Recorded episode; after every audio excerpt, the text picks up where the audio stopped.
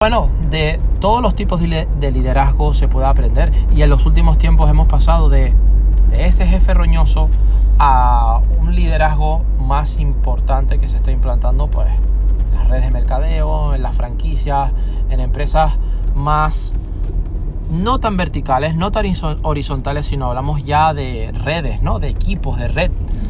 Mm, que, se, que trata de duplicar el liderazgo, de enseñar el liderazgo, de crear liderazgo, de edificar el liderazgo. Es importantísimo, pero importantísimo. Y desarrollando el carácter, aprendes a controlar tus emociones. ¿Sí? Ya lo hemos dicho hasta la infinidad, no por leerte un libro de natación vas a aprender a nadar, un libro de buceo vas a aprender a bucear.